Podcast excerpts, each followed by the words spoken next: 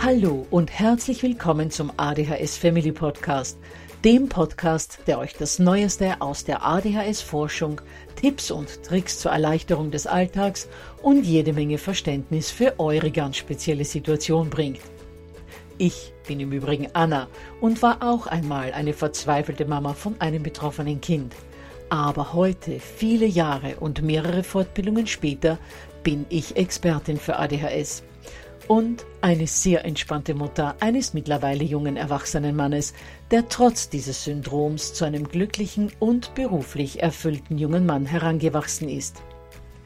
Ich möchte euch mit diesem Podcast genau dort zur Seite stehen, wo auch ich vor vielen Jahren Hilfe gebraucht hätte. Denn ich wünsche mir nichts mehr, als dass es euch auch gelingt, euer Kind in ein glückliches und erfolgreiches Erwachsenenleben zu begleiten. Bevor es aber mit der Episode losgeht, lasst mich noch auf zwei Dinge hinweisen. Punkt 1. Ich spreche in meinem Podcast immer nur von ADHS, weil das in der Fachwelt so üblich ist. Gemeint ist damit aber auch immer die verträumte Variante der ADS. Und Punkt 2. Die Werbungen, die im ADHS Family Podcast geschaltet werden, dienen der Finanzierung von Projekten, die der gesamten ADHS Community zugutekommen – denn sie werden für die Produktion von Erklärvideos für Kinder oder für das familiäre Umfeld, für die Informationsweitergabe an Pädagogen, Diagnostiker und Ärzte sowie für spezielle ADHS-Projekte herangezogen. Mehr Informationen dazu findet ihr am Beginn von Podcast 128 bzw. in dem YouTube-Video, zu dem ich in den Shownotes verlinke. Ja, ihr Lieben, heute geht es um ein Thema, auf das ich von vielen von euch schon mehrfach angesprochen worden bin. Um Eltern, die selbst von ADHS betroffen sind oder das zumindest bei sich vermuten. Denn viele Mamas und Papas bemerken erst durch die Begleitung, die Diagnose und die Therapien ihrer Kinder, dass auch sie selbst von den vier Buchstaben betroffen sein könnten. Und dann stellt man sich natürlich ganz viele Fragen. Habe ich meinem Kind die ADHS möglicherweise vererbt? Erziehe ich mein Kind vielleicht nicht so, wie ich sollte, weil ich selbst gewissermaßen eingeschränkt in meinem Handlungsvermögen bin? Sollte ich mich diagnostizieren lassen, um mein Kind eventuell besser begleiten zu können? Etc. etc. Diesen und anderen Fragen wollen wir uns im heutigen Podcast und auch in den Folgen in den kommenden beiden Wochen widmen. Und ja, dieses Thema wird uns drei Episoden lang begleiten, da es so umfassend ist, dass wir das mit einer Episode nicht schaffen. Bevor es aber losgeht, lasst mich euch noch auf zwei Dinge hinweisen. Zum einen könnt ihr euch das PDF zu dieser Folge unter www.adhshilfe.net slash Eltern mit ADHS 1 herunterladen. Eltern mit ADHS in einem geschrieben und die 1 als Ziffer geschrieben. Und die zweite Ankündigung, die ich heute zu machen habe, wird viele von euch freuen, denn so viele haben mich schon gefragt, wann es denn wieder ein Webinar geben wird. Und da habe ich gute Nachrichten. Ende April wird es wieder ein Webinar zum Thema Stressfrei durch Alltag und Schule trotz ADHS an insgesamt drei Terminen geben. Wer sich für einen dieser Termine einen Platz reservieren möchte, das Webinar ist natürlich kostenlos, der kann das unter www.adhshilfe.net slash Webinar tun. Dieser Link führt euch dann auf eine Seite, wo ihr euch euren Wunschtermin aussuchen könnt. Und für diejenigen von euch, die nicht wissen, was ein Webinar ist, das ist eine Art Online-Vortrag, wo ich mein geballtes Wissen zum Thema an euch weitergebe und wo ihr mir am Ende dann, wenn ihr mögt, Fragen zu euren Kindern stellen könnt. Wer nichts fragen will, sieht einfach nur zu. Technisch ist es auch nicht kompliziert.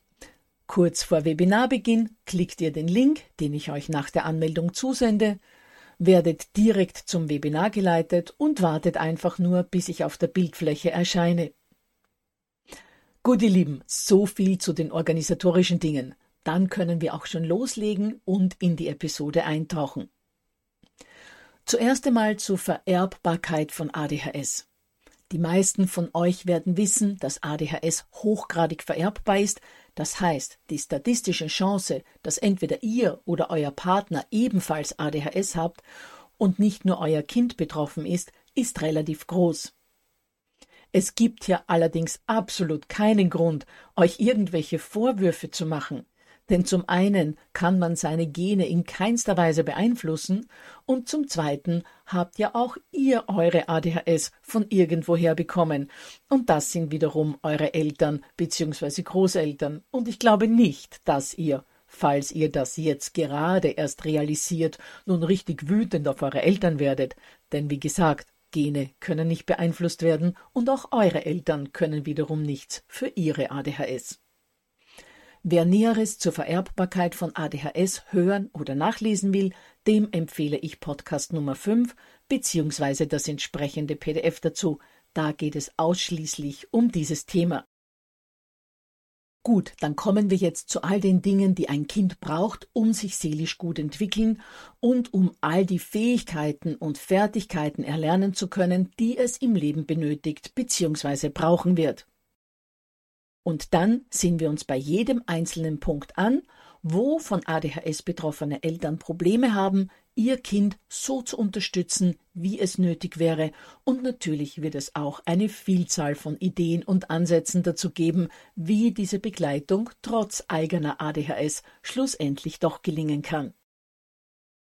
Das allererste, das ich da erwähnen möchte, ist, dass Kinder eine gute, intensive und liebevolle Beziehung zu mindestens einer Bezugsperson brauchen. In der Regel ist das die Mutter, im Idealfall sind es beide Elternteile, um sich seelisch und geistig gut entwickeln zu können.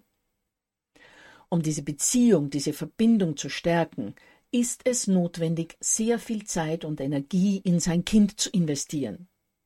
Und bei Kindern mit ADHS ist das nochmal um einiges mehr, denn sie leben in der ständigen Angst, nicht gut genug zu sein und wegen all ihrer vermeintlichen Mängel nicht geliebt zu werden. Eine Möglichkeit, diese Verbindung zu unseren Kindern zu stärken und somit eine gute Basis für alles in unserem Miteinander zu schaffen, ist, täglich eine gewisse Zeit mit ihnen zu verbringen und zwar Zeit, in der man einfach nur Spaß miteinander hat und keine Anforderungen gestellt werden, wo es nicht ums Einhalten von irgendeinem Zeitplan geht oder wo irgendetwas zu erledigen ist. Es soll vielmehr darum gehen, einfach nur entspannte Qualitätszeit miteinander zu verbringen. Für Kinder im Kleinkind- und Vorschulalter sollten das täglich mindestens 15 Minuten sein, idealerweise natürlich mehr.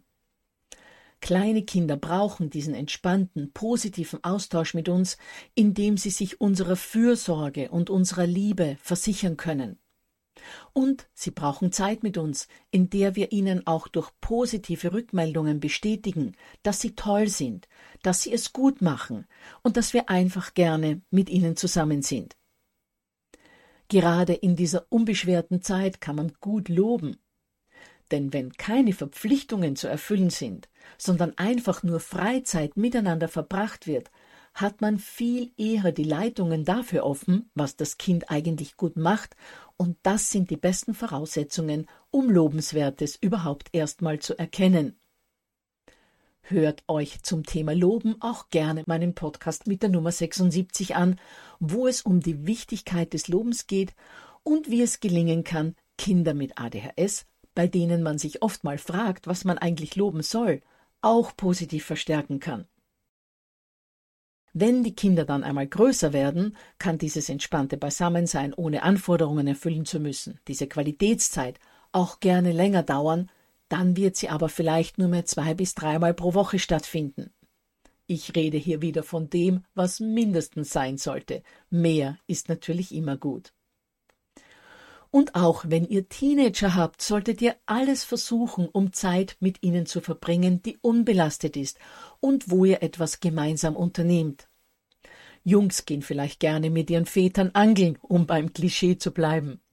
Mädchen suchen sich vielleicht eine vegane Eisdiele mit Mama oder gehen auch mal shoppen und anschließend auf einen schönen Kaffee. Wichtig ist, dass diese Zeit unbelastet ist und dass es Gelegenheit für gute Gespräche gibt. Aber Achtung, Macht diese Stunden nicht kaputt, indem ihr dann jedes Mal Probleme wälzt. Dann wollen eure Kinder bald nichts mehr mit euch unternehmen. Seid einfach nur zusammen mit ihnen und habt ein sehr, sehr offenes Ohr. Und wenn sie dann Andeutungen machen, dass irgendetwas im Argen liegt oder es sogar von selbst ansprechen, dann seid ihr natürlich gesprächsbereit. Aber, und jetzt kommt das große Aber, genau hier, bei diesem Organisieren und Planen von Qualitätszeit, haben Eltern, die selbst von ADHS betroffen sind, oftmals ihre Probleme. Weil entweder aufgrund von eigenem Verzetteln und mangelnder Struktur und Organisation des Alltags die Zeit für diese entspannten und unbeschwerten Stunden gemeinsam mit dem Kind kaum ausreicht, oder aber sie es als weniger spannend empfinden, mit dem Sohn eine Legoburg zu bauen oder mit der Tochter Perlenarmbänder zu fehlen. Wenn es also bei euch auch so ist, dass euch der Alltag immer wieder einholt und ihr mit tausend anderen Dingen beschäftigt seid und es so nie zu diesen gemeinsamen Stunden oder viel zu selten dazu kommt, dann setzt euch fixe Zeitpunkte dafür fest, in denen ihr diese Zeit mit euren Kindern verbringt und wo es keine Ausreden gibt. Betrachtet Sandburgen bauen, Monopoly spielen oder eine Runde Basketballkörbe werfen genauso als eine elterliche Verpflichtung, wie euren Kindern bei den Hausaufgaben zu helfen oder zu einem Elterngespräch in die Schule zu gehen. All diese Dinge wie bei schulischem zu unterstützen oder mit dem Kind zum Arzt zu gehen sind wichtig und dafür nehmen wir uns wie selbstverständlich Zeit. Aber genauso wichtig sind diese beziehungsaufbauenden Zeiten, die ihr miteinander verbringt, und auch die solltet ihr ohne Wenn und Aber zum festen Bestandteil in eurem Familienleben machen. Achtet auch darauf, dass ihr, je nach euren finanziellen Mitteln, ganz unabhängig vom Alter eurer Kinder, Familienurlaube miteinander verbringt. Auch wenn die Kids schon Teenager sind und ein wenig rummaulen, weil es ihnen angeblich keinen Spaß mehr macht, mit den Eltern in den Bergen rumzulatschen. Macht es trotzdem und versucht in diesen Urlauben auch teenagertaugliche Dinge einzubauen. Diese gemeinsame Zeit verbindet. Vor allem, wenn ihr immer wieder an denselben Ort fahrt und somit etwas Tradition in diesen Urlauben steckt, spüren die Kinder viel stärker ihre Wurzeln und ihre Verbundenheit mit euch. Auch Rituale sind wichtig, denn auch die festigen die Beziehung zu euch und überhaupt zur Familie. Wenn es zum Beispiel zu Ostern immer wieder zu Oma in den Schwarzwald geht oder ihr jedes Jahr am selben Ort dasselbe Foto schießt. Das erdet und das verankert. Ideal ist es natürlich auch, wenn ihr mit euren Kindern ein gemeinsames Hobby finden könnt. Denn hier muss man nicht extra Zeit freischaufeln, um bewusst Zeit mit dem Kind zu verbringen, sondern hier ergibt sich die gemeinsame Freizeit dann wie von selbst. Vielleicht spielt ihr gerne Schach und eines eurer Kinder auch. Oder ihr liebt es, neue Kochrezepte auszuprobieren. Oder in der Werkstatt etwas zu basteln oder an irgendwelchen Schnapsideen rumzutüfteln, wie zum Beispiel einen Automaten zu bauen, der alle paar Stunden einige Leckerlis in die Hundeschüssel fallen lässt. Was immer euch und eure Kinder beide interessiert, achtet darauf, damit ganz viel Zeit miteinander zu verbringen. Schließlich ist es auch noch wichtig für das Kind, bei großen Emotionen da zu sein. Ganz egal, ob das positive Emotionen wie Freude oder Begeisterung sind oder negative Emotionen wie Wut und Trauer. Dass es aber gerade die negativen Emotionen sind und hier allen voran Aggressionen und Wut, die Eltern, die selbst von ADHS betroffen sind, nur schwer nehmen können, dazu kommen wir in Teil 2 dieser Eltern mit ADHS-Serie noch. Was ebenfalls wichtig ist, ist die Förderung verschiedener Fähigkeiten des Kindes und seiner Interessen. Ein Kind, das von den Eltern gefordert und gefördert wird, schult seinen Geist, trainiert die Aufmerksamkeitsspanne, übt sozusagen das Vernetzen seiner Neuronen im Gehirn und gerade für Kinder mit ADHS ist das natürlich überaus wichtig, da das Denken bei uninteressanten Tätigkeiten ohnehin zigmal schwieriger ist als bei neurotypischen, also nicht betroffenen Kindern. Hier ist es allerdings ähnlich wie bei der beziehungsfördernden Zeit, die wir mit unseren Kindern verbringen sollten. Mit Kindern verschiedene Brettspiele zu machen, um deren Rechenfähigkeiten zu fördern, oder mit ihnen zum Eislaufen zu gehen, um sie auch sportlich voranzubringen, kostet wiederum Kraft, Zeit und Energie und erfordert Planung. Aber auch hier kann ich euch nur dringend raten, dafür fixe Zeitfenster zu reservieren, um euren Kindern diese für ihre Entwicklung so wichtigen Möglichkeiten zu geben. So, jetzt aber kurz mal zum Thema Kraft, Zeit und Energie. Denn ein weiteres Problem, das von ADHS betroffene Erwachsene oft haben, ist, dass sie kraftmäßig weit über ihre Grenzen hinausgehen, weil sie ständig auf 250 laufen und nicht spüren, wann sie eine Pause einlegen sollten, um ihre Energiereserven wieder aufzufüllen. So wird oft unermüdlich bis zur vollkommenen Erschöpfung gearbeitet, bis man sich völlig leer und ausgebrannt fühlt. Und was zu diesem Energieraub an sich selbst häufig noch dazukommt, sind ungünstige Schlafmuster. Einerseits können von ADHS Betroffene oft nur schlecht einschlafen und durchschlafen, wodurch sie nicht genügend Schlaf bekommen. Andererseits neigen sie dazu, erst in der Nacht aktiv zu werden, dann deutlich zu spät ins Bett zu gehen, fühlen sich dann am nächsten Morgen natürlich wie erschlagen und sind dann kaum leistungsfähig. Dadurch passieren bei weitem mehr Fehler, deren Korrektur unverhältnismäßig mehr Zeitaufwand bedeutet. Das heißt nicht nur, dass oftmals zu viel Energie verbraucht wird, können sich Körper und Gehirn nicht durch gesunde Schlafmuster erholen. Und das führt zu einer Verstärkung der ADHS-Symptomatik und natürlich auch zu einem ungünstigeren Erziehungsverhalten. Denn wir alle kennen es, je gereizter und müder wir sind, desto pädagogisch ungünstiger reagieren wir auf unsere Kinder. Gut, wie kann man also dafür sorgen, dass man sich nicht auspowert und auch zu genügend Schlaf kommt? Gerade die Ungeduldigen unter euch werden es nicht hören wollen. Und ich habe vollstes Verständnis dafür, denn ich gehöre genau zu dieser Sorte. Aber was einem wirklich gut helfen kann, um die eigenen Körpersignale besser zu hören, ist Achtsamkeitstraining. Hört euch mal in virtuellen Gruppen und Foren oder natürlich auch in eurem realen Bekannten- und Verwandtenkreis um, ob da nicht jemand ein gutes Achtsamkeitstraining empfehlen kann. Auf seine inneren Signale zu hören, kann man tatsächlich üben, genauso wie Skifahren oder Tischtennis. Man kann trainieren, diese Signale wahrzunehmen und entsprechend mit Tempo rausnehmen reagieren. Und wenn man dann merkt, dass man jetzt lieber mal etwas vom Gas gehen sollte, sollte man schon ein oder zwei Pläne bzw. Möglichkeiten kennen, wie man seinen Energietank wieder auffüllen kann. Manchen hilft hier eine kurze Meditation, andere schaffen das mit einem fünfminütigen Powernap, andere wiederum holen sich Energie, indem sie sich auf die Terrasse auf den Balkon oder eine Parkbank setzen und einfach nur fünf Minuten die Sonne genießen. Was auch immer es ist, das euch hilft, tut es. Hört euch dazu vor allem meinen Podcast 21 an. Ich verlinke dazu in den Show Notes. Ein weiterer Punkt ist es, Nein sagen zu lernen. Und dafür brauchen manche von uns tatsächlich einen Psychotherapeuten, der uns hilft, uns abzugrenzen, für unsere eigenen Bedürfnisse auch mal einzustehen und klar Nein zu sagen.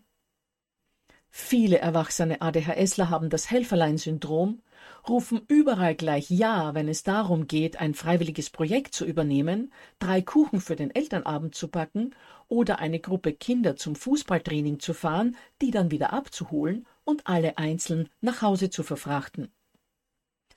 Mit der Hilfe eines Psychotherapeuten kann man ganz schnell lernen, auch einmal freundlich zu sagen, dass man diesmal leider keine Zeit hätte, man geht selbst gerade in Arbeit unter. Das geht, glaubt mir, auch ohne sich dabei schlecht zu fühlen. Nun zum Thema Schlafen. Erstellt einen Schlafplan für euch mit festen Schlafensgehzeiten, die ihr wirklich einhaltet. indem ihr euch zum Beispiel 15 Minuten vor dem Zubettgehen einen Timer stellt und den dann auch tatsächlich nicht wegdrückt, sondern euch wirklich bettfertig macht und euch schlafen legt. Und legt nicht nur die Zubettgehenszeit verbindlich für euch fest, sondern auch das entsprechende Ritual dazu. Also zum Beispiel, dass ihr, wenn euer Timer klingelt, noch die Rollläden runterlasst, den Fernseher ausmacht, duschen, Zähne putzen und dann ab ins Bett. Oder wie auch immer euer Ritual aussehen mag. Hilfreich ist es auch, wenn man sich 30 Minuten vor dem tatsächlichen Zubettgehen-Timer eine Erinnerung stellt, dass es in einer halben Stunde Zeit ist, schlafen zu gehen. So hat man noch genügend Zeit, sich innerlich darauf einzustellen und nochmal mit sich ins Gericht zu gehen, dann auch tatsächlich ins Bett zu gehen, wenn der wirkliche Timer klingelt. Ja, und wenn ihr noch mit weiteren Dingen für einen guten Energiehaushalt bei euch sorgen wollt, dann ernährt euch auch einigermaßen vernünftig, versucht genügend Bewegung in euren Alltag einzubauen, vor allem wenn ihr zur hyperaktiven Sorte gehört, verbringt so viel Zeit wie möglich in der Natur und schafft euch Inseln, um auch eure Hobbys ein wenig zu pflegen. Gut, ihr Lieben, so viel zu Teil 1 dieser dreiteiligen Serie, die Eltern, die selbst von ADHS betroffen sind bzw. das bei sich vermuten, ein wenig unterstützen soll, damit ihr vor allem die ADHS-typischen Probleme, die die Erziehung unnötig erschweren, ein wenig besser meistern könnt. Dann erinnere ich nochmals an das begleitende PDF zu dieser Folge, das ihr euch unter www.adhshilfe.net Eltern mit ADHS 1 herunterladen könnt und auch an das Webinar, das Ende April stattfinden wird und für das ihr euch jetzt schon für einen Wunschtermin unter www.adhshilfe.net slash Webinar anmelden könnt. Ja, und dann freue ich mich schon auf nächste Woche, wo es mit Teil 2 unserer Eltern mit ADHS-Serie weitergehen wird.